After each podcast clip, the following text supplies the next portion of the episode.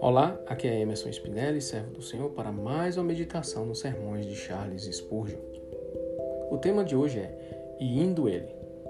Jesus está passando por entre a multidão, indo à casa de Jairo para ressuscitar a filha do chefe da sinagoga. Contudo, ele é tão abundante em benignidade que opera um outro milagre enquanto vai pelo caminho. Embora esta vara de Arão exiba a flor de uma maravilha, a maravilha inacabada, ela produz as amêndoas maduras de uma perfeita obra de misericórdia. É suficiente para nós, se temos algum propósito, seguir em frente e realizá-lo. Seria imprudente gastar nossas energias pelo caminho. Apressando-nos apressando para resgatar um amigo que está se afogando, não podemos permitir que nossas forças se desgastem com outra pessoa em perigo semelhante. É suficiente para a árvore produzir uma espécie de fruto, bem como para o homem cumprir sua vocação particular. No entanto, nosso mestre não conhece limites de poder ou limites de objetivo.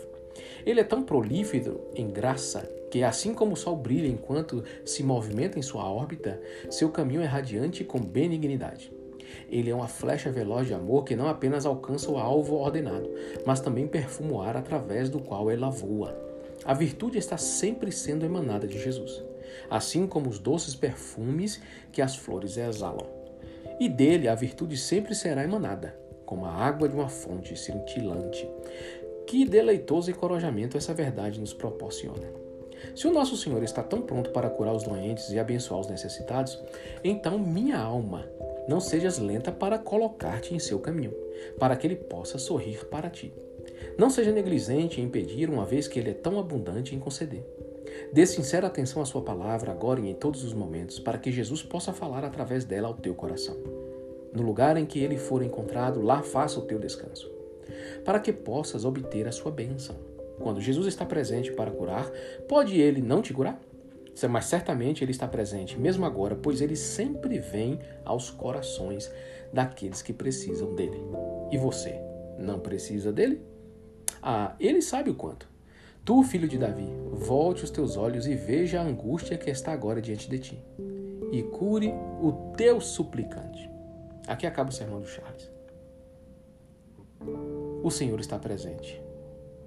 Aonde o Espírito de Deus está, nós podemos contar com a maravilhosa graça e benignidade do Senhor. Ainda que Ele esteja operando milagres na vida de outras pessoas, realizando curas, realizando o derramar do Espírito dele, não se esqueça que nessa maravilhosa presença do Espírito dele você também pode usufruir da mesma bênção. Não hesite em correr atrás do Espírito do Senhor, do Senhor Jesus, aonde ele estiver operando, manifestando a sua graça. Não hesite em estar no caminho dele, aonde ele estiver passando, esteja você também. Mas entenda que tudo isto é porque ele está ele é a própria cura, a própria essência da beleza e a própria essência do poder. Então, aonde ele estiver, se você o tocar, será curado, receberá seu milagre, receberá sua cura e você vai receber uma transformação em seu espírito. Aonde a presença do Senhor está, alguma coisa acontece, pode ter certeza disso. Então não hesite em estar nos lugares aonde você percebe a movimentação do Espírito do Senhor.